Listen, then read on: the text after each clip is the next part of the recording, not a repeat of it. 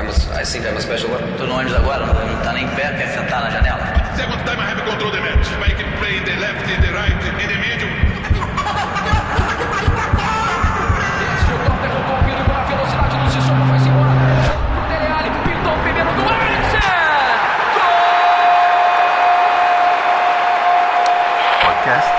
Tempo de Bola. Estamos no ar, senhoras e senhores, sejam muito bem-vindos a mais um Tempo de Bola, o seu podcast semanal sobre futebol, sempre em alto e bom som. E eu, euzinho mesmo, Otávio Neto, ainda estou de férias, ah, mas eu fiz questão de estar de volta no episódio de hoje, cheio de gás aqui, ó, na malemolência que me é peculiar, pra acabar de uma vez por todas com essa mentira estapafúrdia, descabida, de que eu sou chinelinho, né? Quero ver quem é que vai me chamar de Roger Flores hoje, viu? Isso não tem o menor fundamento. Hoje, meus queridos, programa 32 na área. O número de uma camisa pesada, viu? Pra quem não se lembra, número do fim da carreira de David Beckham.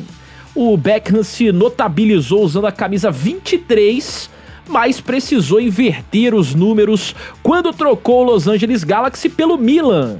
E ao chegar lá no Rossoneiro, a camisa 23 já pertencia ao Ambrosini. Então a dele virou a camisa 32. O Beckham também usou a 32 no PSG, onde ele se despediu dos gramados, já sem muito brilho lá em 2013. 32 que também me recorda Carlitos Teves, carregou ela em Manchester, né? Tanto no United quanto também no City. E mais recentemente, um número envergado por Joshua Kimmich, jogadoraço que dá perfume ao meio-campo do Bayern de Munique e eu particularmente sou fanzaço. Nesse episódio, senhoras e senhores, além de não medirmos esforços para que Carol Conká saia com rejeição recorde do BBB, vamos tratar também de alguns assuntos menos importantes. Falaremos aí da vitória do Flamengo sobre o Internacional. Aliás, falamos muito sobre as perspectivas desse jogo no último episódio. Jogo esse e é vitória essa que coloca o rubro-negro a uma rodada do fim, já com a mão na taça aí do Campeonato Brasileiro. Na sua opinião, você aí de casa, você acha que o Rodinei foi merecidamente expulso? Você acha que o VAR funcionou corretamente? A gente não vai falar só de VAR aqui não, tá? Mas vai ter pergunta do assinante e esse tema vai ter que vir à pauta de qualquer maneira. Você acha que faltou critério do VAR? E a qualidade do Flamengo, cara? Claro que a gente vai falar sobre a qualidade técnica, sobretudo do time do Flamengo, que eu acho que fez a diferença no jogo. E se der tempo, vamos viajar até os relvados da Itália, onde também tivemos uma espécie de final antecipada lá no Cálcio. No derby della Madonnina, a Inter atropelou o Milan e agora é líder isolada absoluta no campeonato italiano. Lukaku e Lautaro Martinez formam a melhor ataque do mundo na atualidade? Aliás, é sobre esse o nosso último texto exclusivo lá no nosso mural do Apoia-se. É, Fernando Campos escreveu e você, que é assinante, já pode ler lá, né?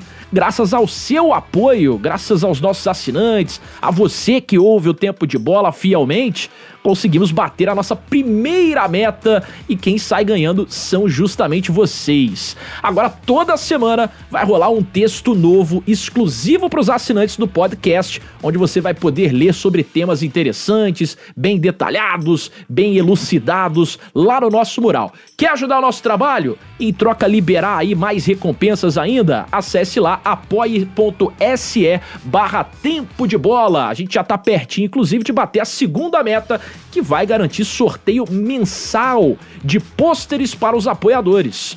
Você que quer entrar aí pro nosso grupo de debate no Telegram, pegar aquela resenha com a gente diariamente, acompanhar nossas gravações ao vivo também no Discord, enviar a sua pergunta. Hoje tem pergunta do assinante como sempre e ainda concorrer aí a prêmios. Corre lá que a dica é boa, apoie.se barra tempo de bola. A gente tem plano para todo mundo. Seja você também um apoiador, o link tá aqui embaixo na descrição do episódio e se prepare que vem mais novidades em breve por aí, não só para os assinantes, mas para a galera que curte o nosso programa em outras plataformas também. Agora chega de papo, chega de conversa, hora de invadirmos o túnel que dá acesso ao gramado, hora de mandarmos nosso time a campo, bora pra escalação. Começamos sempre pelas distantes terras canadenses, onde a neve é espessa e Anderson Moura dá aulas, não só de futebol, né, aulas cria, mas também de romantismo. Este homem que comemora hoje 10 anos de casado com a sua digníssima, mas está aqui com a gente, comemorando no tempo de bola. Parabéns, viu, Anderson Moura? Já não sei se sua esposa lhe tratará da mesma forma, com o mesmo carinho, assim, com o mesmo sorriso que a gente. Muito boa tarde, boa noite para você. Bom dia, boa tarde, boa noite. É... Cara, tem uma vassoura ali do lado, eu não sei se isso é algum tipo de sinal, algum tipo de mensagem. É, espero que não, espero que seja uma coincidência. Não vai tomar touradas. É, muito feliz, né? Tô aqui levantando essa bandeira de fora Carol Conká. Da próxima vez que falarmos, é, ela será uma ex-BBB, então não poderia estar triste hoje, depois de tanto pedir e tanto implorar por esse momento. Também tô feliz com o meu time, né? É, embora ontem, cara, tenha sido uma vitória do Flamengo que eu não, não fiquei feliz, fiquei aliviado que, assim, a sensação depois do jogo não foi de alegria, foi eu tinha acabado de tirar um saco de cimento das costas. Mas não deixa de ser uma, uma, boa sensação também, né? E em relação ao número 32, conforme os números vão aumentando e crescendo, a gente sempre vai recorrendo a outros esportes, né? futebol, principalmente esportes americanos. Cara, esse número na NBA é sacanagem, né? Ah, é? Eu, eu lembrei de uns quatro aqui, assim, de talo. O Magic Johnson, Cal Malone, Jason Kidd, é, o Dr. J, né, o Julius Irving, que inclusive faz aniversário hoje, era 32 também. Ô, louco, Pô, coincidência. É, é, esse número na, na NBA, é, se, se, no futebol não tem tantos assim, embora você tenha feito muito bem Shadow Becker aí, o Tevez, Porra, na NBA tem que ser muito bom para usar o número 32. Maravilha. E que carga dramática tivemos também no jogo do Flamengo. Vamos falar sobre isso. Vai ser um dos nossos assuntos principais no programa de hoje. Mas bora continuar na nossa escalação no nosso meio de campo. Ele que deixou a caverna para se tornar o último dono de casa do tempo de bola. Que que é isso? Ele agora juntou os trapos, finalmente vai aprender a usar uma furadeira, né, ô índio? Otávio Índio Rodrigues, o ainda cabeludo indião. é, rapaz, estamos quase lá. Já liguei luz, já agendei internet, já vou receber uma furadeira de presente, comprei uma parafusadeira e vou ter que aprender de fato, mas. tamo lá, tamo quase aí. E aí, talvez, quem saiba, eu, eu corte o cabelo. Mas em relação ao número 32, é, eu sempre lembro do Bobo Vieri, na época da Inter de Milão, ele usava a, camisa número 32 e eu era um fãzaço do futebol italiano desde que eu me entendo por gente. E a 32 do Vieira me fascina. Inclusive, eu vou, eu vou trazer aqui, não vai ter ninguém assistindo a gente, não, nenhum apoiador no momento, mas eu vou pegar daqui a pouco aqui no armário, vocês estão vendo aqui, quem tá compartilhando desse, desse momento comigo, vou pegar a camisa número 32 de um Otávio de 10 anos de idade que vestia ela. Era 32 Otávio, por causa do Vieira. Fantástica lembrança, né? Fantástica lembrança do Vieira Vieri. Cara, a, a, o fim de carreira do Vieri também é um fim de carreira extremamente melancólico. Ele mas... não chegou, né, a ser contratado pelo Resende. Era Resende ou Boa Vista? Era Boa, Boa Vista, né? Vista né? era Boa, Boa Vista. Vista. E antes teve o Botafogo de Ribeirão Preto também. Exatamente. Resende foi bem aleatório, Resende. o, o Vieri que foi uma das transferências mais caras de todos os tempos em, em 99. Acho que foi 99, se não me engano, quando ele sai da Lazio justamente para usar a camisa 32 da Inter. Eu lembro muito disso. O Vieira era o cara, assim, um absurdo.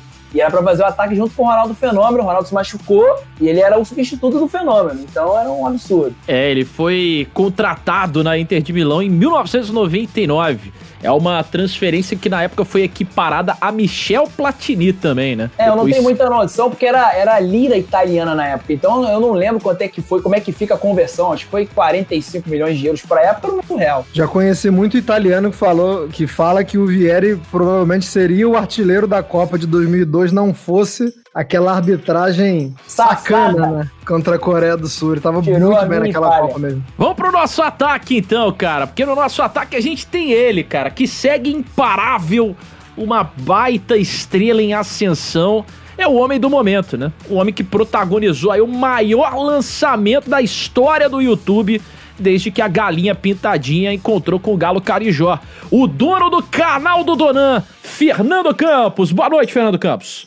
Boa noite, boa tarde, bom dia. Cara, eu vou botar você como meu empresário, cara. Sem Que que é brincadeira. isso? você, você me motiva mais do que o João Santana no auge no, no vestiário, né?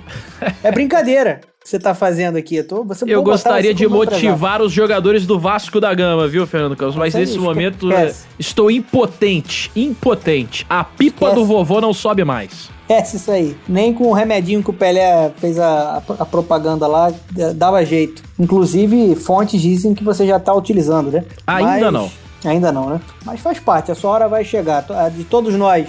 Enfim, estamos falando bobagem por aqui. Né? Como O que sempre, é né? natural, como sempre. Né? Ainda bem, nesse momento público, né? Só, só vai escutar nossas bonitas vozes, né? Nos plays, hein? mas a gente tá vendo aqui todo mundo nas câmeras. E ainda bem que o índio, né? Acaba de fechar a câmera dele, porque o cabelo, o cabelo Para o dele é nosso algo- deleite, né? Para o nosso o cara, deleite. o cara parece o Drácula do Paraguai, pô. Com o cabelo todo pra trás. É brincadeira, pô. É brincadeira que esse passa rapaz Sem ele- camisa, né? Sem camisa que ele Sem arranca a camisa. Sem camisa. É o Drácula da Deep Web, o Fernando Campos. Isso aí, o Drácula da, da Deep Web. Mas pra falar sobre camisa 32, eu confesso que eu não sei se eu escutei todos os jogadores que vocês citaram. Então pode ser que eu tome uma bronca do nosso querido Otávio Neto. Vamos ver. Mas vocês citaram Daniel Alves no PSG? Não, não foi citado. Ah, então fui bem. É, usou a camisa 32. É 32, né? Eu tô errado. Tá certo. 32. Você tomou seus Paris remédios hoje, ô Fernando Campos? Que você tá, Oh. você tá, você tá meio, meio alheio à realidade que tá Sabendo que é o tempo acontecendo. de bola aqui, né? Sim, sim. É, Eu não tô no canal do Donan, não. Mas é isso. Aí o Pra- índio pra voltou citar- com a camisa 32 ali, ó. Ah lá. Tem, Assinantes. Tempo de Bola podem assistir ao programa enquanto a gente grava, né? Então você que tá ouvindo agora, torne-se um assinante. Eu não sei Ou nem não, como é que né? essa Porque eu acho cabe que não é, um, não é uma boa a gente vender o plano de assinaturas dizendo que você vai poder ver o índio no vídeo, né? Mas tudo bem. Mas é isso, Otávio Neto. A gente acaba de ver o índio aí elegante com essa camisa da Inter de Milão. Uma baita homenagem também, né? Depois de um- uma vitória, uma atuação de gala contra o Milan. E a camisa 32 que eu coloco aqui de Daniel Alves, que fez um- uma boa passagem pelo Paris Saint-Germain, né? Alguns golaços. Foi bem lá no campeonato francês, o nosso querido Daniel Alves. A gente não pode falar o mesmo agora no São Paulo. E vamos pra É, cima. depois de tantas temporadas aí, eu já até perdi a conta, existe esse número, eu posso trazer mais pra frente. O Daniel Alves não vencerá nenhum título pela primeira 16. vez. né? Aí, ó, 16, que aliás era o número da jaca que o Projota pisou, né? 16, que tirou ele aí do paredão na prova bate-volta. Diga aí, Fernando Campos. Posso fazer uma propaganda? Já que você citou, não vou perder a oportunidade da audiência qualificar o tempo de bola. Para quem não conhece, eu lancei um canal de YouTube, canal do Donan, correto? Meu nome é Fernando Campos, mas meu apelido é Donan. Então vai lá, procura no YouTube, canal do Donan. Fiz uma live agora e vai ter muito conteúdo legal. Se inscreve, ativa o sininho e dá o like. Tamo junto. No final do episódio de hoje, você continua aqui no Discord pra gente acertar aí com a tesouraria esse merchan, ok? Dito isso, meus queridos, bora pro jogo! Autoriza Rafael Klaus! Começa mais um tempo de bola! Bora pros 45 minutos de tempo regulamentar aqui no programa de hoje. E nossa posse de bola, a exemplo aí do último episódio, não poderia ser diferente, né? Começa no Maracanã, no gramado do Maracanã, que no último domingo recebeu aí um dos jogos com maior clamor emotivo, dramático, com maior clima de final desde que os pontos corridos foram instaurados no Campeonato Brasileiro lá em 2003, né? É, e nesse jogo o Flamengo saiu com a vitória de virada para cima do Internacional depois de vários ingredientes, né? Vários ingredientes dentro do jogo. Eu quero começar perguntando para você, Fernando Campos, cara. Você certamente assistiu a partida e eu quero saber se você achou o placar justo. Daqui a pouco a gente vai falar sobre Rodinei, sobre arbitragem, sobre VAR, sobre técnica do Flamengo, se sobressaindo, inclusive, a qualidade do time do Internacional, que propôs o jogo à sua maneira. Mas quero saber se você considerou o placar justo e é a pergunta que eu vou fazer para todo mundo nessa primeira rodada. Opa! Grande jogo né, no, no Maracanã. Eu acho que o placar foi justo, sim. Analisando campo e bola, né, tirando a polêmica de arbitragem no, no Maracanã, eu acho que do- o Flamengo foi superior. A, a proposta de jogo do Rogério Ceni a proposta que a gente já conhece, né? Com, com posição com mais posse de bola, né? Aproximação ali de Arrascaeta, Gabigol, Bruno Henrique. Acho que o Flamengo ele, ele foi um time que, que construiu uma vitória dentro de campo com méritos, mas o Internacional fez um jogo muito correto. Um bom jogo do Internacional, dentro da sua característica. Esperando um pouco mais, marcação, pressão acelerando, né? É, acelerando o jogo muito ali, com um meio de campo muito forte, com o Rodrigo Dourado, o Praxedes, o Patrick e o Edenilson. E mesmo com um homem a menos, mesmo depois da expulsão do Rodinei, teve algumas oportunidades até de empatar. Mas acho que no geral o Flamengo foi superior, sim, jogou mais futebol e controlou mais as ações. Beleza, Otávio Rodrigues, tá com o mesmo pensamento que o Donan, cara. Você acha que, apesar de tudo que aconteceu, o, o resultado, no fim das contas, foi justo pro Flamengo sair com a vitória jogando no Maracanã? Cara, sim, foi justo. É, o, o Internacional ele teve o, o, final do primeiro tempo assim como o ponto alto do jogo e não foi nem um momento que foi uma, uma abafa tão grande. Parecia que o Flamengo tinha se doado muito, né? Porque saiu atrás do placar.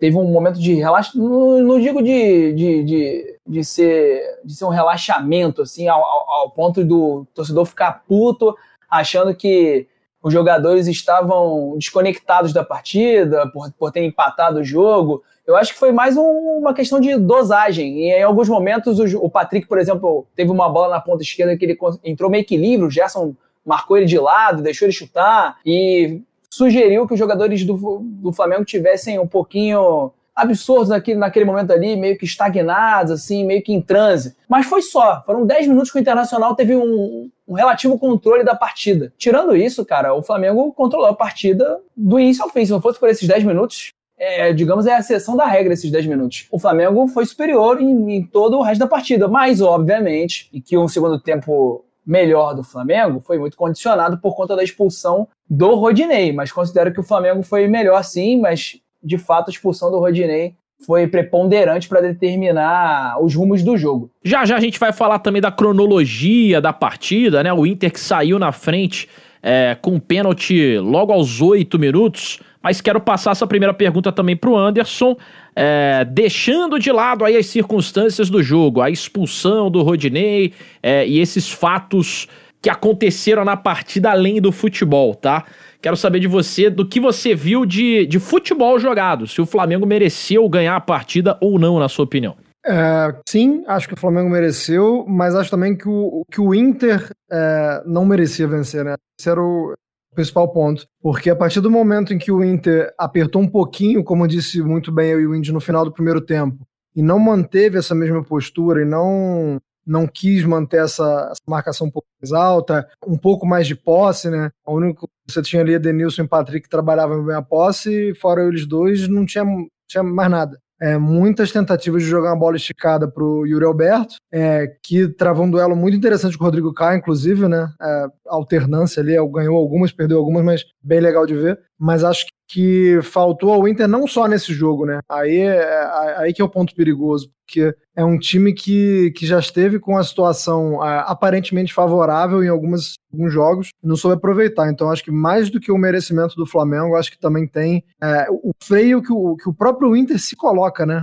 O Inter às vezes ele se sabota um pouquinho. A gente entende que a, a, dificuldade da temporada que é atípica e, e, coisas que fogem ao controle do Abel, mas não sei se dá para eximir também culpa no, nesse quesito. Poderia querer um pouco mais e se mostrar um pouco mais mais um pouco mais de volúpia né, nos jogos. Porque foi como a gente falou, no final do primeiro tempo, é, acho que todo mundo que estava assistindo o jogo teve a impressão de que se o Inter voltasse da mesma forma para o segundo tempo, é, ia matar o jogo e não ia dar para o Flamengo conseguir a vitória. E não, não teve essa vontade ou não teve esse interesse. Bem, aos oito minutos, o Inter teve a oportunidade de abrir o placar é, depois de um pênalti para lá de infantil, né? Cometido pelo Gustavo Henrique, um zagueiro pré-VAR, vamos dizer assim, né? Porque puxar aquela camisa daquela maneira foi de tamanha infantilidade com o VAR hoje em dia, né? Que, inclusive, o Gustavo Henrique chora depois do jogo, ele se emociona lá no gramado, ajoelha e tal, porque essa vitória ou esse resultado poderia passar mais uma vez com o protagonismo negativo dele é, contra o Flamengo nesse caso. É, e no pênalti cobrado pelo Edenilson,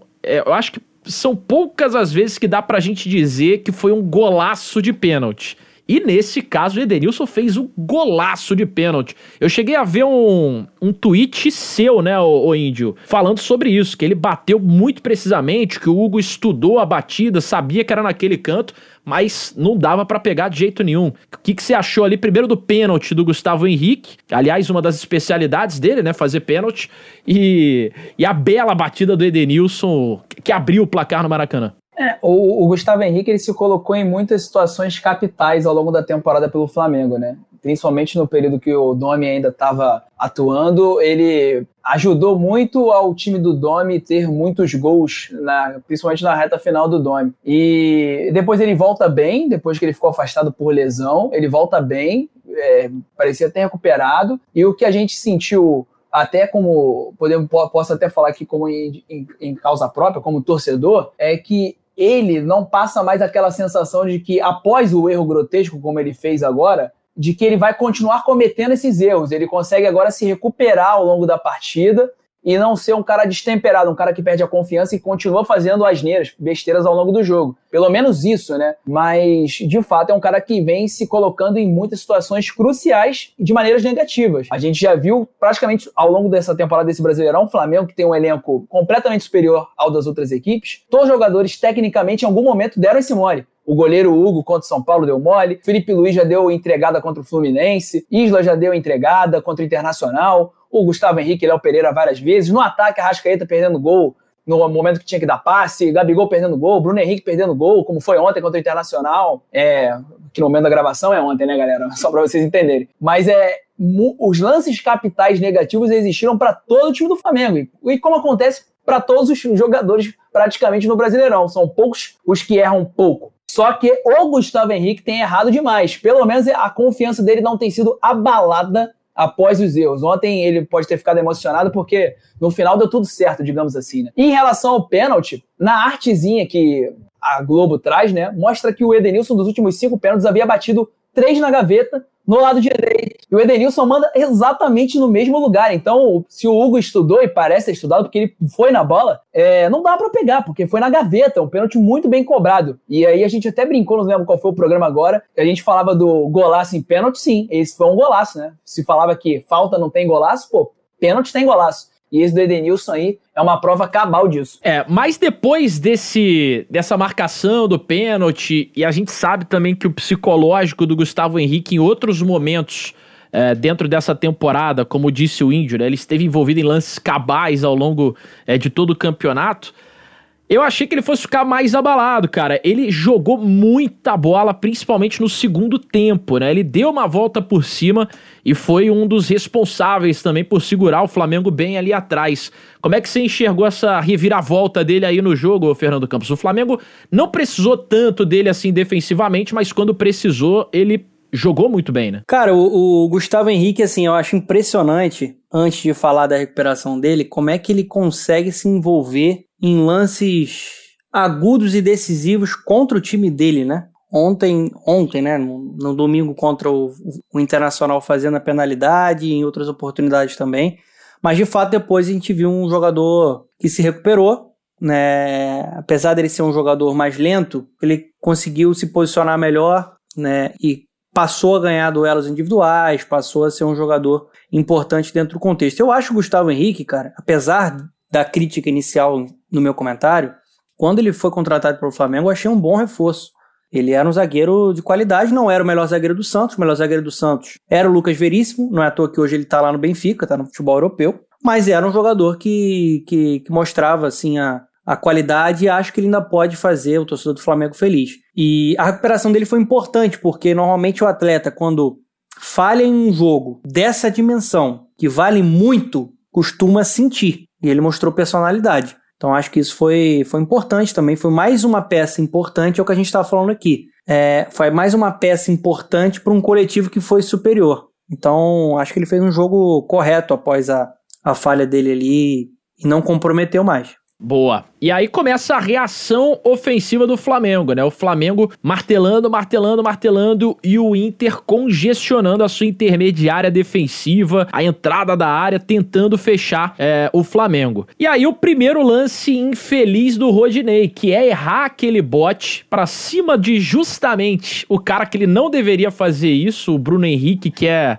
o ás da velocidade do Flamengo. Nasce assim o gol de empate do Flamengo. Uh, o primeiro gol, o gol do Arrascaeta. Claro que esses dois jogadores dispensam qualquer tipo de apresentação e o Arrasca depois dá uma assistência absurda, assim, uma machada incrível no gol do Gabigol no segundo tempo. Mas nesse momento do jogo, o cara do Flamengo, para mim, que era até a última gota de suor ali no meio-campo, que tava fazendo o time jogar, era o Gerson. Como é que você viu essa reação do time do Flamengo para buscar o gol de empate, Anderson? É, o Gerson ele tem feito é, jogos muito bons. É, eu só acho que ele tá num nível de desgaste muito grande. É, todo, todo bom jogo que o Gerson faz, você percebe claramente uma queda dele ali na, na reta final do jogo. É, não poderia ser diferente diante do jogador que controla o jogo, né? O cara que carrega o time. É, é, um cara que tem uma condução de bola que traz o time junto com ele. Mas eu. É, é, porque só falta uma rodada, então acho que não tem tanta preocupação assim, porque vai ter que jogar desse jeito a, a, agora que já foi assim até agora Bessem pra última rodada também, mas acho que é, é um jogador que precisa urgentemente de descanso. É, sobre o Arrascaeta, cara, é, eu gosto muito do Arrascaeta, e, e eu tava conversando isso num grupo de amigos ontem, porque é, acusam ele de errar muitos passes. E, e, de fato ele erra. Só que ele erra porque ele é o cara que se propõe a fazer uma coisa diferente. Se propõe a, a, a lances mais agudos. É, se você vai tocar sempre ali pro lado, é, é, claro que você não vai errar passe, né? E aí você vai, vai passar como um jogador regular, vai ser como um jogador fiável, sólido. É, o Rascaeta erra mesmo. Ele é um cara que, que, que vai, vai perder posses, né? Como, como pessoa que gosta de analisar hoje em dia, gosta de falar, né? Ele é um cara que dá o, o turnover, né? Fala na NBA. Só que porque ele tenta coisas como ele tentou no, no, no, lance do gol do Gabriel. Eu tenho. Eu, eu, hoje posso gravar isso. Nenhum outro jogador do Flamengo tentaria aquele passe. Não tô falando nem de acertar. Tô falando nem que ele, nenhum outro jogador acertaria. Nenhum outro jogador tentaria, teria audácia, teria ousadia daquele passe ali. Ele erra diversas vezes. Mas quando ele acerta é aquilo ali, é, é, é deixar o companheiro na, na condição é, extremamente favorável para fazer. E, e, e, é um cara que parece que foi o primeiro a sentir o mau momento do Flamengo, não à toa deu aquela declaração fortíssima, né? Falou que o time que jogava daquele jeito não merecia vencer. Acho que aquilo fez um bem danado pro grupo, que ouvir isso de, de, de um jogador de uma qualidade técnica como o Rascaeta é um tapa na cara. É, e aí outras coisas também contribuíram para isso. O, o, crescimento do Diego, cara, o Diego ontem teve um contra-ataque que o Inter teve a chance de puxar no escanteio. O Diego, com 35, 36 anos, foi atrás do Caio Vidal e conseguiu o desarme.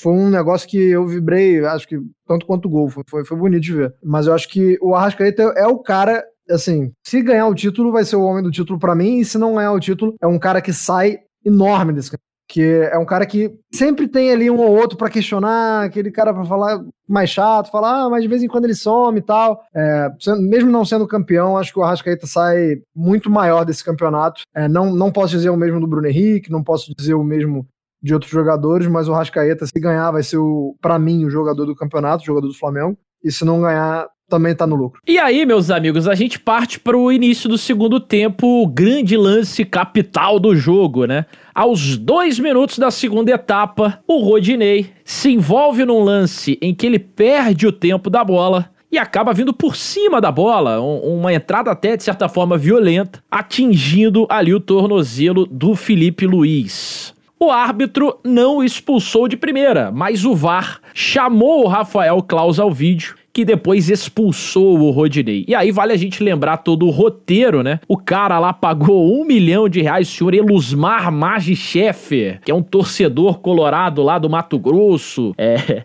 cheio da grana. E assim, eu, cara, eu já sabia que isso seria um produto das circunstâncias. Não tem como tava evidente que o Rodinei ia fazer um gol contra, que ele ia ser expulso, que ia acontecer alguma hecatombe ali com o Rodinei no jogo. E quase que foi positiva, né? Porque ele meteu aquela bola no travessão que, pô, por muito pouco, assim, o, a história não foi em quem outra. Que desviou? Em quem que desviou o chute do Rodinei? foi o Felipe Luiz, né? não, Gustavo foi no, Henrique. Foi no Gustavo foi, Henrique. Foi o Gustavo Henrique. É o que eu falo, ele tá Henrique. sempre envolvido, ele tá sempre envolvido. Ah, e aí, cara, o que que acontece? Rodinei foi expulso. Quero saber de vocês vocês, antes da gente entrar no assunto VAR, que aliás vai ser introduzido aqui pela pergunta do nosso assinante, se vocês expulsariam também o Rodinei ou não. Todos os comentaristas que eu vi de arbitragem, claro que existem muitos por aí, mas eu vi o Simon falando, eu vi o Sandro Merahit falando e eu vi o Godoy falando. Os três disseram que dariam cartão amarelo, que não expulsariam. O Godoy, onde é que você viu o Godoy falando, cara? No. Na Band, cara, no. Os donos Terceiro da bola. tempo. Ah, Não, sim, os donos da bola. Grande Godoy, cara. Oscar Roberto Godoy. Ele que, aliás, deu uma aula lá de interpretação do VAR e tudo mais. Mas os três falaram que não expulsariam, que dariam cartão amarelo. Quero saber a opinião de vocês pra depois a gente trazer a pergunta do nosso assinante e aí entrar no papo VAR. O que que você acha? Começando com você, dona. Cara, eu, eu já falei sobre isso no Twitter e vou repetir aqui no tempo de bola. É, eu daria cartão amarelo também no lance. Minha interpretação era um lance de cartão amarelo, só que tem um ponto. Não acho que, que seja absurdo vermelho. Eu vi muita gente criando narrativa de que foi um roubo,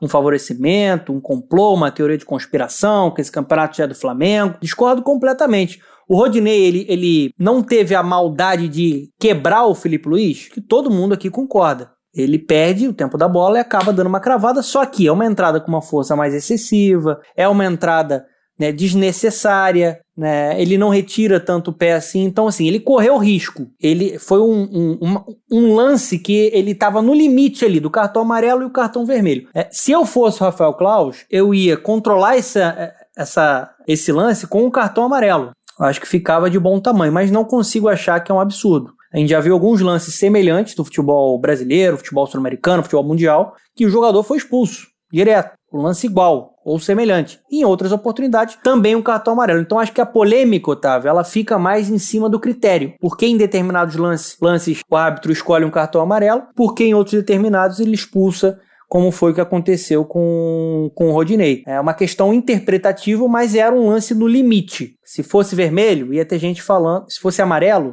ia ter gente falando que é um absurdo que tinha que ter expulsado. É, E assim a gente vai, criando narrativas, muitas polêmicas, e a minha opinião é essa. Não sei o que os amigos acham. É, eu, eu particularmente tô com você nessa, assim. Eu acho que no jogo seria um lance pra amarelo. Se o árbitro desse vermelho, também não seria nada de anormal.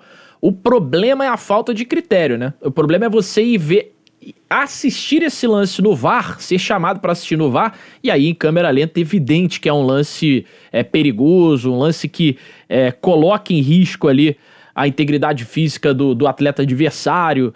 E aí é o assunto que a gente vai entrar daqui a pouco, né? Da falta de critério da nossa arbitragem, do VAR que muitas vezes estraga o espetáculo. Esse era um jogo aguardadíssimo.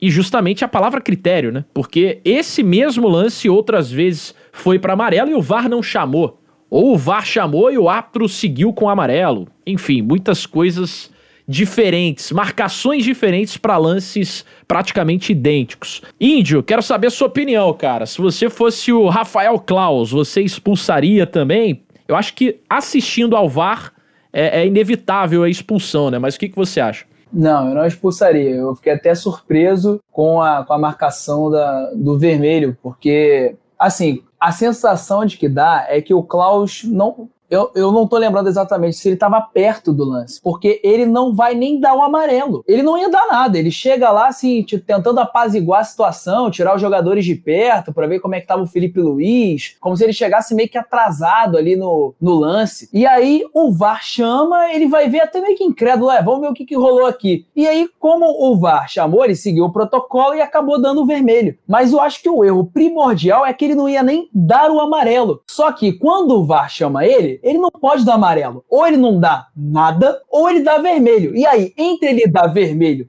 e não dar nada, é melhor ele dar o vermelho. Ele tá, ele tá errando menos dando o vermelho do que se ele não desse nada. Se ele não desse nada, ia ser um absurdo muito maior. Eu acho que a crítica ia ser muito maior. É, é só a minha opinião, mas eu acho que tinha que ter, ter, ter sido dado amarelo. Da mesma forma que eu não concordei com a falta do, do Pedro no lance do terceiro gol. Pra mim não tinha que ter sido falta. Pra mim foi lance de Também. jogo. Entendeu? E assim, o próprio Rafael Claus esteve envolvido em outros lances praticamente idênticos no campeonato, né? Teve o lance do, do Flamengo e Palmeiras, em que ele só deu cartão amarelo. Teve o lance do Inter e Grêmio também, em que ele só deu cartão amarelo pro Cortez. É, então, assim, é uma falta de critério realmente. Teve um lance do, do Rafael Claus no ano passado que resgataram, que é aquele do Cuejar no Marcinho do Botafogo, que é até bem mais violento que esse, e ele só dá o cartão amarelo. Mas aí é uma discussão também mais ampla de critério e de VAR, e a gente vai falar mais sobre isso já já. Anderson, pra gente ir pra nossa pergunta do assinante, você, cara, tá com a gente aqui, daria o amarelo somente, expulsaria direto? O que, que você achou desse lance aí que foi tão determinante? Daria o amarelo, mas discordo de quem vem com teoria da conspiração de que o campeonato tá manchado por causa do VAR, porque a essa altura, em 2021, a gente tá mais do que acostumado à arbitragem ruim, né? Não é de hoje, não foi esse campeonato. Se for assim, todo campeonato tá manchado, porque todo campeonato tem erro de arbitragem. Mas era, para mim, amarelo. Entendo, como vocês, como vocês já citaram aí, entendo que ele tenha expulsado depois de ver no VAR, mas manteria o amarelo. Boa, vamos para a pergunta então do nosso assinante. Hoje a pergunta é do Thiago Morani, ele que é assinante nível 5 e mandou a seguinte indagação aqui pra gente. Solta aí. Boa noite, amigos de Tempo de Bola. Minha pergunta é sobre a avaliação geral do VAR, né? Diante dos últimos problemas que nós tivemos, tanto no jogo do Flamengo do Inter e do Inter do Vasco, em especial, queria a opinião de vocês sobre a análise de como foi o uso do VAR no campeonato, já que a gente está indo para a rodada final. E é isso. Um abraço pra galera. Um abraço, Tiagão. Obrigado aí pela participação. Tiago, que é assinante nível 5 e tenho aí o direito de mandar uma pergunta também nos nossos episódios. Você que quer ser assinante, apoie.se barra tempo de bola, beleza? Respondendo a, a pergunta do Thiago, galera, uma avaliação geral do VAR. E aí não só sobre a partida de ontem, no campeonato inteiro. A gente tá chegando na última rodada. É, Vocês acham que o VAR cumpriu bem o seu papel nesse campeonato, foi mais justo do que injusto. Tem time que tem sim o direito de reclamar do árbitro de vídeo, ou o VAR ainda faz muita pataquada, deixa muito a desejar no, no, no quesito critérios diferentes a cada partida. Eu, eu fico com a sensação de que o VAR ainda não é claro na sua participação nos jogos tal qual os jogadores dentro de campo às vezes ficam falando pro árbitro, pô, vai lá, vê o VAR, e não é lance pro árbitro ver o VAR. Às vezes o, o árbitro de vídeo chama o árbitro sem ter que chamar, ou quando tem que chamar não chama. Como é que vocês veem uma avaliação geral do VAR nesse Campeonato Brasileiro, começando com você, Anderson? Cara, acho que o ponto focal que a gente tem que ter na discussão é de que todo mundo envolvido no espetáculo, no jogo, é, ele é profissional. O cara que joga, função técnica, preparador físico, médico, é, os enfermeiros que estão ali na ambulância, o cara que cuida do gramado é profissional, quem narra, quem comenta é profissional, e o árbitro não é, né? A gente não tem a profissionalização do, do, do árbitro. Então, é, parece, parece uma coisa muito clara, mas que a gente não, não vê assim um avanço. Bate nessa tecla. É, os amigos de imprensa batem nessa tecla há muito tempo, que como pode o, o, único, o único elemento do espetáculo que não, ser, não é profissional tenha tanto poder sobre a decisão de, de campeonatos, de jogos, e decida tantas coisas assim? Tem alguma coisa muito errada em relação a isso. É o segundo ponto que eu acho que é, que é falar, é que o VAR é, ele está absorvendo problemas que não são deles, né? Não adianta a gente falar que ah, o VAR é ruim, o VAR, o VAR não era a fórmula mágica. Não, nunca foi. Ninguém falou que ia ser. E, e quem falou estava mentindo. Se, se, alguém falou isso para você, caiu numa ladainha, um lenga-lenga. Era uma ferramenta a mais para diminuir erro. E como algumas pessoas venderam como uma perfeição, aí fica difícil realmente de, de, de, da pessoa aceitar, né? De quem não acompanha muito, assim, aquele torcedor que só viu o jogo do time dele e tal, fica difícil. Tá. É, e eu acho que também eu tenho um outro ponto que é o VAR presente em um momento do, do futebol em que a gente viu algumas regras mudando e, e, interpretações mudando. A gente tem um, o VAR em um momento em que a gente já não sabe nem mais como é a regra da mão na bola e da bola na mão, e aí isso acaba também sendo englobado, engolido pela polêmica do VAR, e aí já não é mais problema da, da instrução que o árbitro recebe, já não é mais problema é, da, da, cartilha ou, ou, da instrução que ele recebe, é, é problema do VAR, tudo é problema do VAR. Então, dito isso, fazendo essa defesa do VAR, eu acredito que o VAR ele é muito justiçado. Porém, porém, eu acho também que a arbitragem ela é muito. Ela usa o VAR muito de muleta. Isso me incomoda muito. Isso, isso é uma responsabilidade da arbitragem, isso é uma responsabilidade do VAR. Eu acho que é uma. Um, no Brasil, principalmente.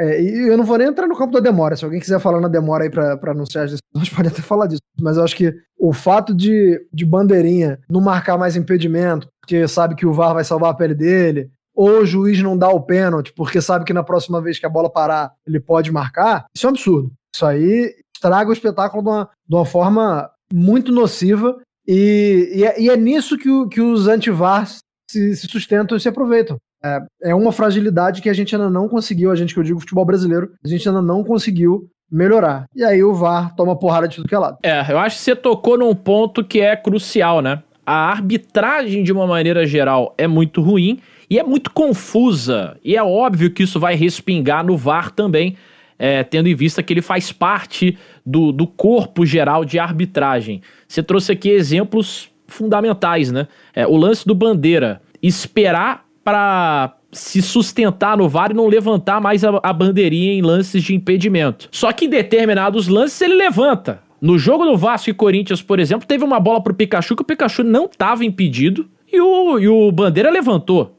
E determinado... mas, aí, mas eu, acho, eu acho menos grave, porque aí é, é, eu sei que o, que, o, que o auxiliar ele teve certeza. Se ele levantou, é porque ele pode até estar errado, mas ali dentro do, do, da lógica dele, ele. Então, ele mas, agiu... aí, mas aí não existe lógica, porque aí ele teve certeza e levantou. No outro que ele não tem certeza, ele não levanta e aí está. Entendeu? É, e aí eu tô, é isso que eu tô falando, é muleta, Porra, de muleta. Pois é, cara, é uma coisa de maluco, cara. O lance de mão, mão na área também, o que a gente viu de interpretações diferentes, árbitros diferentes. Exatamente. E o VAR também, em determinado momento, chamava e marcava. Em outros lances, sim, deixava sim. seguir. Eu falo de jogos do Vasco que são os que são mais frescos na minha memória. Teve um jogo do Vasco em São Januário, Vasco e Grêmio, que a bola bate no braço do Kahneman aberto e o VAR não chamou e o juiz não marcou. E ficou por isso. O braço do Kahneman, ele tava jogando vôlei, pô. Deu uma manchete na bola dentro da área. E o juiz não deu e o VAR não chamou. Porque, porque teve essa mudança da, da, da, interpretação da regra. Então, quando acaba o campeonato e a gente vai no número frio, que a gente já não, já não se vira uma estatística, isso é um perigo muito grande. Sim. Porque, por exemplo, você pode chegar e falar assim: ah, graças ao VAR, esse foi o campeonato que mais teve pênalti de toque na mão. Porra, não foi por causa só do VAR, né, gente? É. É, isso, isso aí é agir de má fé. Isso aí é você pegar um fato do número que realmente aumentou. É, tem até esse número aqui. É, aumentou o, o, número de pênaltis marcados por, por, toque de bola na mão representou 40% das marcações de pênalti. É um absurdo, acho muito. muito. Mas isso não é só efeito do VAR. O que você acha aí, ô Indião? Acha que o VAR fez um bom papel nesse campeonato brasileiro? Ainda segue muito confuso? Eu tava lendo uma matéria no AIS falando sobre o, o Vasco e. Não era meio uma matéria, era uma nota, né? No, no AIS da Espanha, um jornal madrilenho, para quem não conhece, falando sobre o, o acontecido do, da pane do VAR no Vasco Internacional. E aí eles trataram isso como um grande escândalo, assim. Eles deram até uma boa repercussão lá no jornal por causa disso.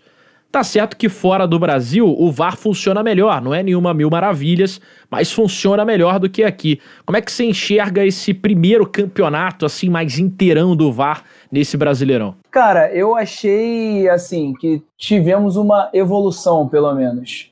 Só que tem muita coisa ainda para melhorar. O que me irrita muito é, o, é a sensação de que dá em relação à comparação ao que é utilizado no futebol europeu em muitos campeonatos. É, é, é, a situação é a situação de que lá parece algo muito mais profissional. O fato de, de você ter.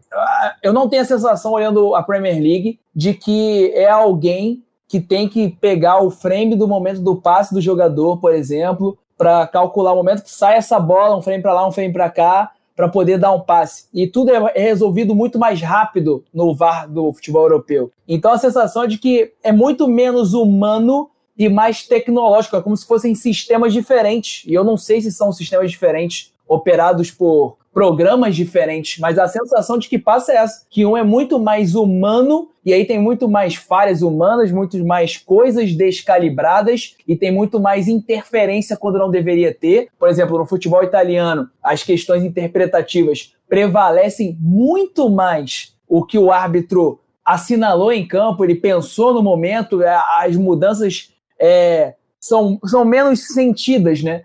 Então, isso é o que me irrita e que me incomoda mais no VAR. Mas, para mim, teve uma evolução em relação ao que a gente vinha tendo antes em relação à arbitragem. É, viu, viu? Acho que eu, eu, acompanhei o que o Simon falou. Ele falou que tá errado de tudo quanto é lado. E, é, provavelmente ele deve ser de uma ala mais conservadora que não gosta tanto do VAR mas ele fala que são erros atrás de erros, ele critica o Sérgio Correia, que não sabe o que está fazendo na CBF, e falou, e o Klaus, pô, o Klaus que é, é, espera, ele, ele fala que o Klaus espera chamar o VAR no terceiro gol do Pedro que foi anulado, ele não consegue tomar uma decisão de campo. De fato é isso, ainda tem esse problema, né? Isso eu concordo muito com o Simon. Em muitas das vezes é uma muleta para o árbitro, para o bandeirinha, para o quarto árbitro, para quem quer que seja. E isso de fato é, é, também incomoda bastante. Nessa aí eu tô com eu tô com o Simon. Mas para mim teve evolução. Porém, não só no futebol brasileiro, mas na Comembol também tem muito a evoluir. É, porque aí acaba tendo esse lance da demora também, né? O árbitro fica esperando o VAR e o VAR esperando o árbitro tomar uma decisão.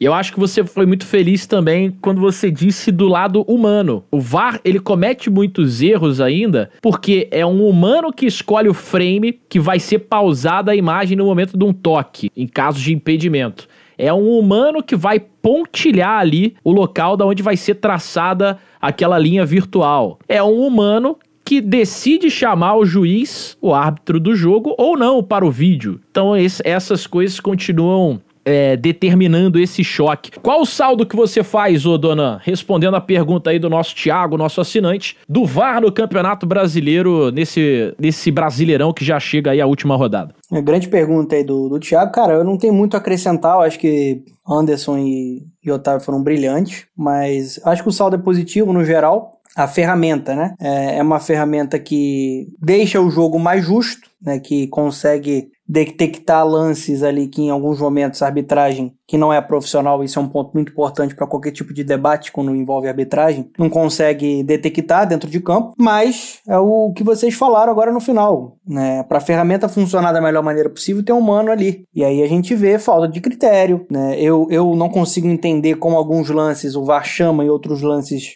o VAR não chama, né? A gente lembrou isso em um tempo de bola recente, por exemplo, no jogo contra o Vasco Bahia. Como chama pro lance do Castan, no Douglas, e não chama no, no lance do Gregory contra o Benítez, é, em cima do Benítez. Então acho que assim, quando entra a questão humana, ainda mais árbitros que não são profissionais, complica, né? E aí acaba jogando contra uma ferramenta que é completamente benéfica para o futebol. É, Óbvio, o ponto de da lentidão, de não ser um software tão avançado como a gente vê, por exemplo, na Premier League, isso sempre vai gerar mais crítica e mais resistência para o público brasileiro. Porque se você picota muito o jogo, se você acaba se metendo num ambiente como o futebol e para um jogo por cinco minutos por uma decisão fácil, é óbvio que vai ter resistência, é óbvio que vai ter crítica. Então, assim, é, basta a CBF e todos os responsáveis olharem para essa ferramenta, né, analisar o que precisa ser potencializado, modificado, para que o jogo cada vez mais né, consiga fluir. E capacitar também os profissionais, a arbitragem, porque senão fica falta de critério, porque senão fica essa polêmica sem parar. Agora, o VAR, eu não tenho nenhuma dúvida que ele é benéfico. É, eu concordo 100% com vocês. Acho que o saldo, no fim das contas, é positivo. O VAR, eu sou a favor do VAR. O VAR vem para trazer uma justiça é, para o futebol que a gente já tem em outros casos aí, em outros esportes, de bom uso da tecnologia. Mas, meu amigo, ainda. Eu não sou conspiracionista, não, viu? Mas existe ainda algumas coisas bem escusas no VAR, né? Como no lance do Vasco e Internacional, em que uma pessoa da CBF, em nome da equipe do VAR ali, pediu para que a Vasco TV tirasse a sua câmera da linha do impedimento. Essa é uma informação, inclusive, do nosso amigo Pedrosa, é, para que essa linha do impedimento depois se você não tivesse uma outra câmera lá. Enfim, cara, é, é difícil. É difícil. O, o, critério, o protocolo do VAR, eles deixam de seguir alguns lances, como por exemplo o de impedimento, né? É, você deixar o lance seguir para ver se o gol vai sair ou não. E o Vasco mesmo teve vários casos, né? Do Cano contra o Goiás, contra o Atlético Mineiro, contra o Pikachu agora contra o Corinthians, em que a condição era legal e o, e o Bandeira marcou sem que o VAR pudesse entrar em ação. Passamos já dos 40 minutos de jogo. Vamos fazer o seguinte, cara. A gente ainda tem bastante tema para falar e eu acho que esse tema da Super Série B, do descenso do Vasco e dessa Série B com cinco campeões brasileiros, provavelmente a Série B mais interessante aí de todos os tempos, pode ser pauta para um próximo programa nosso. Quem sabe um segundo tempo do tempo de bola que a galera tanto pede, né? Semana que vem a gente vai ter o especial Brasileirão. Vamos ver o que a gente prepara para falar aí sobre essa Série B. Eu prometi e eu vou cumprir aqui no tempo de bola. Podem ficar tranquilos. Pra gente encerrar o nosso programa, pra gente ir pra essa reta final aqui do nosso tempo de bola, vamos falar do Cálcio, do campeonato italiano. Isso porque, meus amigos, a Inter de Milão venceu o Milan no derby della Madonnina, lá no Giuseppe Meazza, vitória incontestável dos Nerazzurri por 3 a 0 e o Milan nem fez tanto esforço assim é, para cima da Inter, né? A Inter é, teve uma atuação apoteótica do Handanovic, mas tirando isso, foi muito superior ao Milan no jogo todo. O que, que você acha disso, o Índio Rodrigues? Fala pra gente como é que você enxergou aí essa vitória da Internazionale, eu diria que incontestável, apesar do Milan ter tentado. Né? Cara, é, a Inter foi taticamente e tecnicamente cirúrgica, perfeita. É, achei um trabalho assim maravilhoso ao longo do jogo, marcou um gol logo no início e isso ajudou muito o, o, a proposta do time do Antônio Conte, que é fazer em muitas das vezes um jogo de carga e de transição direta, buscando muitos alas e a velocidade e a explosão do Lukaku e do Lautaro Martinez. O Milan ficou encaixotado diante desse gol, que foi uma jogada fenomenal do Lukaku, né, para encontrar o Lautaro dentro da área, e o Milan depois ficou sem ação. É, acho que a gente até comentava, eu e o Anderson, ao longo do jogo, que, que a defesa da Inter estava meio confusa em algum momento, estava fazendo algumas trapalhadas, que se o Milan talvez apertasse, aconteceria, poderia acontecer alguma coisa, mas não conseguiu. E tirando esses breves momentos, a Inter foi completamente soberana no jogo. Eu, eu gostei muito da exibição, porque assim, o Milan chegou várias vezes, o Ibra se esforçou muito, tentou bastante sozinho, né? O Rebite completamente encaixotado na marcação ali pelo lado direito da defesa da Inter. O Rafael Leão, para mim, fez falta nesse time do Milan, porque era um cara que no mano a mano para tentar arrumar algum espaço poderia ser eficiente. Achei que ficou faltando ele. O Charanolo tentou, não conseguiu muita coisa. E a Inter, diante da sua proposta, e isso falta muitas vezes no futebol brasileiro, até mesmo no Flamengo, que é o melhor time do Brasil, na minha opinião, Cara, eles erraram praticamente nada. No ataque, então, isso foi surreal, porque eles chegaram. O Lukaku chega uma, uma duas vezes para chutar, gol. O Lautaro chega duas vezes para chutar, gol. A taxa de acerto foi um absurdo. Então a proposta tática foi perfeita e tecnicamente, principalmente no ataque com Lautaro e Lukaku, teve uma taxa de acerto muito grande. E na defesa, o Handanovic, quando foi exigido, né, num momento de maior pressão do Milan, que foi na segunda etapa, ele conseguiu encapsular todo mundo que chutou no gol. Ele foi o Handanovic, o super Handa, como falaram na Itália, que não havia, não havia sido ainda tão fortemente nessa temporada. Já se fala que o Handanovic tem 36 anos, que ele daqui a pouco vai ficar igual o Buffon, que já não tem mais o mesmo nível de reflexo, já não pega tanta tantas bolas assim, não pega tantos pênaltis como ele pegava. Mas, cara, nesse jogo ele mostrou que ele ainda tem muita lenha para queimar. A taxa de acerto técnica da Inter foi incrível e a tática do Conte, no final das contas, deu tudo certo. É, a Inter que já tinha passado por uma prova de fogo na última rodada, né? Aquela vitória para cima da Lazio. É, a Lazio que estava numa sequência de seis vitórias consecutivas, se eu não estou enganado. E a Inter venceu muito bem também com o Lukaku fazendo dois, dando assistência pro gol do Lautaro. Enfim, um time muito pragmático esse time do Antônio Conte, um time que se propõe a jogar de uma maneira e joga a partida inteira em cima daquela tática, em cima daquela estratégia. Como é que você viu essa vitória aí da Inter, Anderson, para cima do Milan, abrindo agora quatro pontos né, na liderança e seguindo aí invicta muitas rodadas consecutivas? É, o comentário inicial do Otávio já foi muito bom, eu só queria é, adicionar esse comentário aí que a eficiência do, do, do Lautaro e do Lukaku ela se deve também muito, é, muito a dois caras que ajudavam muito para que eles ou recebessem essa bola em condições ou atraíssem a marcação, que ontem foram o Hakimi e o Perisic, né? O Perisic, inclusive, tá mal, mas ontem fez um, um jogo fora do normal, assim, muito, muito bom. É, a participação dele no segundo gol da Inter, por exemplo, é um cara que, que na verdade, ele, ele tem muito mais ali uma, Ele leva muito mais vantagem ali na questão é, tática, né? É, é um soldado, é um cara que se você der uma ordem para ele, ele vai cumprir. E ali naquele lado esquerdo, é, é, a Inter tem, não, não tem ali uma unanimidade, né? Fica entre Ashley Young entre, e o Perisic. E ele acaba se conseguindo mais minutos por causa disso. Mas eu acho que na partida de ontem, é, a, o, o, mecanismo estava muito bem acertado. É, desde o momento que a Inter recuperava a bola, antes disso, né, já, já, já, se defendia muito bem. E quando recuperava a, bola, estava é, muito bem muito bem azeitado, cara. Impressionante. O mecanismo de você tomar a bola e todo mundo já partir para onde é, cada um já cumpria a sua função, é, cada um já partir para o um determinado lugar onde deveria estar. É, a movimentação do Lautaro e do Lukaku é um negócio que Inclusive, o Fernando ficou muito bem no texto que ele botou lá no, no Apoia-se, né? Quem for apoiador e quem quiser ser apoiador, só chega lá no nosso mural. O Fernando fala mais sobre isso, sobre a dupla. Si. Mas Eriksen jogou bem ontem. O Barella vem jogando bem há meses. Muito é, bem. E aí você tem Hakimi, o, o Hakimi e o, e o Perisic aparecendo no, num, em um estilo de jogo que ontem encaixou muito bem, que era essa retomada de posse e já começar uma transição a todo vapor com eles dois. É, foi, foi uma vitória muito categórica. Eu só não me empolgo muito. Esse é o bom de ver o campeonato desde o começo, né? Porque eu, o time da Inter a gente se empolga, a gente se entristece algumas vezes durante a temporada. Algumas vezes durante um jogo, inclusive. É um time que tem momentos mágicos e momentos tenebrosos é, curto espaço de tempo.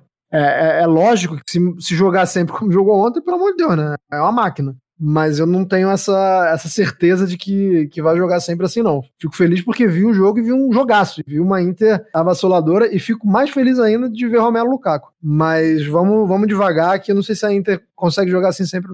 É, veremos, né? Até onde vai esse combustível aí também da Internacional de Milão. Aliás, os senhores deveriam trazer uma régua aqui também para esse episódio, porque a gente está gravando é, na segunda-feira e hoje teve mais um gol, da, gol daqueles do Robozão em que ele para nas alturas, né? De cabeça. A, a Juventus venceu o Crotone por 3 a 0 Cristiano Ronaldo fez dois no jogo e um deles ele subiu lá no pico do Everest de novo para cabecear. Aos 36 anos, hein? Cristiano segue voando, literalmente. Fernando Campos, você que falou tão bem sobre essa dupla de ataque, Lautaro e Lukaku, cara. É, é a melhor dupla do mundo na atualidade, pelo menos prolificamente falando? Então, é, eu escrevi um texto, né? O Anderson acabou de, de vender vender. Vocês venderam, né, o meu texto aí no início do programa. Lá tá lá no mural da galera do Apoio, são nossos apoiadores espetaculares. Um grande abraço para todos eles que estão aqui nos ouvindo com toda certeza, sempre fiéis, que fala justamente isso. Eu não consigo ver no momento uma dupla de ataque que funcione tão bem como a formada por Lukaku e por Lautaro Martinez. Primeiro porque a gente tem um futebol mundial muito padronizado com esquemas né, táticos que priorizam a utilização de pontas de velocidade. A maioria né, utiliza esse tipo de, de esquema, um 4-2-3-1, um 4-3-3. É, é, raro a gente ver um, uma dupla de ataque. Até recentemente no Brasil a gente viu e vê em alguns momentos Bruno Henrique e Gabigol, né? Foi uma dupla de ataque que também se encaixou muito bem, mas mundialmente eu não vejo ninguém no nível de Lukaku e de Lautaro. Né? Isso tudo começou a ser moldado em 2019, 2020, com a chegada do Antônio Conte. O Lautaro lá já, já estava no clube, já era um jogador que era uma joia, que era encarado na época como um, o, o substituto ideal para o Icardi, depois de todas as brigas. E vem a contratação do, do Lukaku para elevar o nível né, da, da Inter de Milão. E acho que de fato, se não elevou ainda do ponto de vista esportivo, com títulos, até acho que a Inter é a grande favorita ao título dessa temporada do Campeonato Italiano, já elevou no ponto de vista de rendimento coletivo, né? O Lukaku hoje é um dos melhores jogadores do planeta. Ele gera jogo de uma maneira absurda, brutal, é, e acho que ele consegue extrair o melhor do Lautaro Martinez, porque eles têm características complementares. Né? O Lukaku ele consegue buscar a jogada e atropela nas transições, que o Antônio Conte tanto gosta né, no, estilo de jogo dele. Jogador que faz um pivô absurdo, que, que vem na massa, consegue fazer o giro e já acelera. Então, assim, ele é um cara com, com uma força bestial, com uma velocidade que assusta para um jogador tão forte como ele. E que consegue ser importante fazendo gols, que consegue ser importante nessa movimentação para buscar jogo, acelerando em transição, que consegue ser criativo ao ponto de, na técnica, levantar a cabeça e botar na cabeça do Lautaro, como a gente viu no primeiro gol do Inter de Milão contra o Milan. E o Lautaro Martinez é um jogador que, apesar de ser um artilheiro, de DNA artilheiro, ele não tem a vaidade. ele costuma, desde de que essa dupla foi formada, ele procura o Lukaku de maneira natural. Ele não é o cara que fica só preso na grande área. Ele tem a presença da grande área, mas ele sai da grande área. Ele vem com uma movimentação que atrai o zagueiro que vem para acompanhar a movimentação dele saindo da grande área, e ele oferece o espaço para alguém pisar na grande área, quase sempre o Lukaku. Né? Pode ser o Barella, Pode ser outro jogador que qualquer um aqui quiser escolher. Então, assim, é uma dupla que tá afiada, que tá encantando, principalmente nas últimas partidas. A gente viu o Lautaro oscilando muito. Eu conversava isso muito com o Anderson, né? É, no nosso grupo lá no Telegram, com os apoiadores. Mas o Lautaro ele tem conseguido agora ser mais consistente. Acho até natural ele oscilar pela idade dele. Não é um cara de 18 anos, mas é é natural que ele oscile mais do que o Lukaku, que está vivendo a melhor fase da carreira dele. Então, assim, é, é uma dupla que se complementou pelas características, por o Lukaku ser um jogador tão especial e absurdo. É, tá longe de ser só físico. Não sei o que vocês acham. Tem a comparação com o Adriano Imperador. Eu acho ele mais jogador que o Adriano Imperador. Acho que o Adriano teve um auge absurdo, mas acho o Lukaku um jogador mais completo do que ele. Quando a gente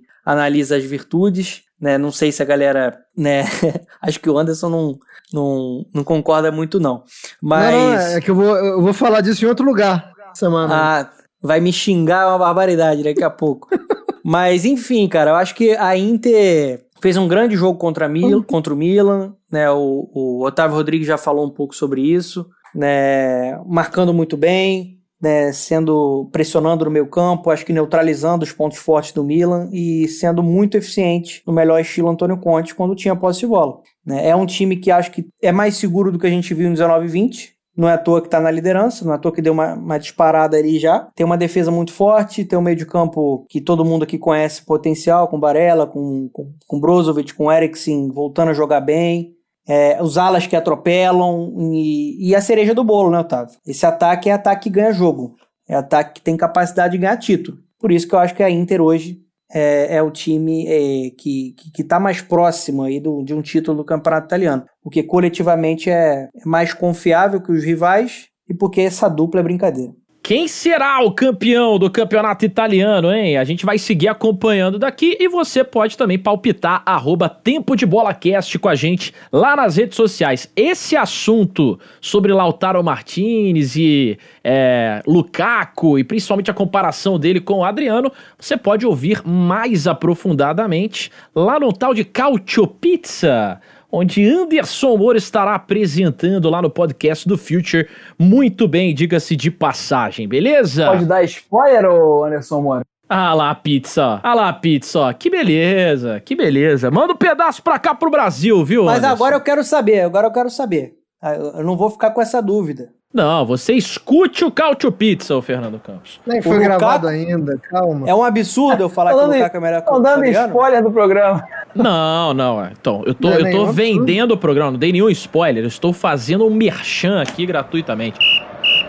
56 minutos, fim de papo, viu? Levanta os braços aqui o Rafael Klaus. Cara, tinha muito assunto pra gente tratar hoje também. O programa hoje foi, ó, brabíssimo. Mas, mas ô, Otávio, o Klaus tá consultando o VAR pra ver se deixa mais uns 5 minutinhos. Ah, né? é. E no que depender dele, meu amigo, só essa consulta ele vai ficar mais uns 11 minutos. Brincadeira, viu? Ai, ai. E, e a arbitragem brasileira. O Brasil pra apitar na Copa, né? Você é verdade, vê. é verdade. Pra você ver a que ponto chegamos, né? Ah, vamos para as nossas considerações finais, meus amigos, porque é, vai ter aí primeiro jogo de Copa do Brasil, vai ter também rodada decisiva do Campeonato Brasileiro. Semana que vem a gente vai voltar cheio de assuntos, cheio de pauta por aqui para poder falar um pouco mais sobre isso. O Flamengo vai enfrentar o São Paulo no Morumbi. O São Paulo não vai ter o Reinaldo, foi expulso contra o Botafogo hoje. E o São Paulo ainda precisando de uma vitória, porque o Fluminense pode ultrapassá-lo e ficar com o quarto lugar, né? Que é a vaga direta na fase de grupos da Libertadores. Então o São Paulo vai entrar querendo a vitória contra o Flamengo. O Internacional vai receber o Corinthians, que não conseguiu vencer sequer o Vasco da Gama, né? Ou seja, Inter favoritaço aí no Beira Rio, todos os jogos da última rodada na quinta-feira. Um abraço, viu, Anderson Moura? Até semana que vem, ao que tudo indica, com especial Brasileirão e com muitas novidades aqui no Tempo de Bola. Ah, estamos preparando, estamos preparando sim. Pessoal que, que ouve a gente, que acompanha a gente, semana que vem vai ser um pouquinho diferente. Quem vai na feira compra o pastel com caldo de cana, vai, vai se ligar no que eu vou falar. Semana que vem tem um chorinho, hein? Semana que vem a banca vai botar aquele chorinho que alegra o coração de todo mundo. Mas lembrando que o chorinho não vai ser de graça. É, cara, eu tenho duas, duas considerações finais aqui. A primeira eu tô devendo há muito tempo, cara, que é. Porra, tem- eu tenho um amigo, cara, que tá fazendo muito sucesso no Twitter e eu acho que, que é meu dever falar pro pessoal seguir ele, porque é um cara que garante muitas risadas, que é o André Bastos. Ainda não segue o André Bastos no Twitter. O cara faz uma imitação do Jota Júnior e do Paulo Eu César sigo, de o cara é Oliveira. gênio. É bom É demais. gênio, pô. Cara, eu já, já chorei algumas vezes de rir no, no WhatsApp com ele. É, e, e isso aí, é, o que ele bota no Twitter não é 10% do que ele faz no grupo. É, O cara imita muito. Tô até, tão até pensando aqui em fazer um, um TDB convoca com ele, porque, cara, ele imita bem o Alex, Juninho Pernambucano, mu- muita gente, muita gente. Acho que. Ele imita o Agnaldo Timóteo, menino. Aguinaldo Timóteo. Ele, ele- Vamos botar assim, ele no grupo dos assinantes aqui do Tempo de Bola, uma assinatura gratuita pra ele, só pra ele Bora. alegrar os nossos assinantes, viu? Gustavo Villani, ele, ele, ele vai muito bem imitando todo mundo, então quem não segue. Cara, o, assim, o problema é que pra fazer propaganda eu sou uma merda, porque eu não sei a arroba dele. Aqui, ó, é, underline André Bastos off. Underline André Bastos OF. Vai lá que, que você vai rir. É mu- muito bom mesmo. E a segunda consideração que eu queria falar é que a gente tá gravando agora na segunda-feira. Daqui a cinco dias começa o Campeonato Paulista. Que beleza, vai tomar no cu todo mundo. Um abraço.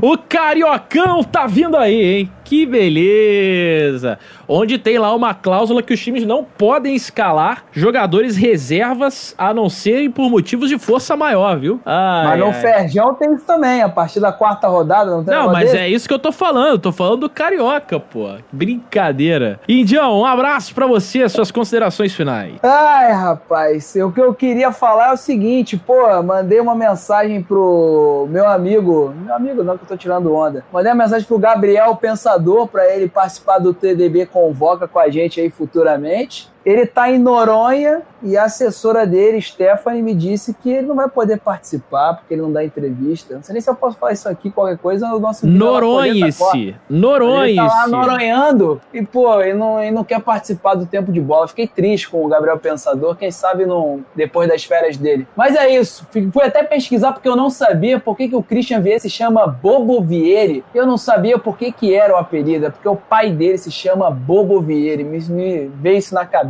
e o camisa 32, Christian Vieri, era Bobo Vieri por causa do pai. Bom dia, boa tarde, boa noite. Espero que vocês tenham gostado e até a próxima. Eu acho que a gente tinha até que fazer um conteúdo especial sobre a Série B, hein? um IGTV, hein, Otávio Neto? O que, que você Eu acha? acho. É, A Super é, Série eu, B. Eu, é, eu acho que você tá querendo aumentar o meu martírio, né? Mas tudo bem. É, Fernando Campos, eu sei que assim como o Gabriel Pensador, você daqui a pouquinho vai acender um cachimbinho da paz. Um abraço pra você, viu? Isso aqui tá. Isso é olha, coisa isso aqui tá, índio. Na música é o índio, não é? Isso aqui tá É. ultrapassando todos os limites.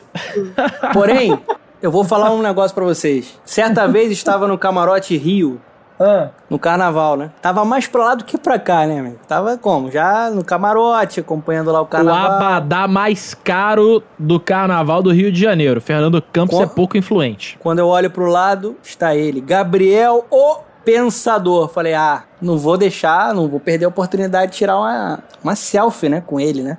Aí eu cheguei, pô, Gabriel, sou muito seu fã, pô, obrigado. Aí eu me posicionei e falei, Gabriel, vamos tirar uma foto aqui, ele. Tira selfie, porque foto normal chama muita atenção. Olhei pra ele assim, quase que eu falei, cara, não é possível que você esteja falando, você é o Gabriel Pensador, você tem um cabelo que passa até o do ombro, barbudão, todo mundo conhece o Gabriel Pensador, enfim. E com essa eu me despeço, hein? Não deixe de seguir a gente nas redes sociais, arroba Tempo de Bola Cast, e também se tornar um apoiador, ler os nossos textos, bater as nossas metas e apoiar o nosso trabalho em apoie.se barra Tempo de Bola. Beijo nas crianças, tchau e benção. Até semana que vem com o fim do Brasileirão. Eu fui!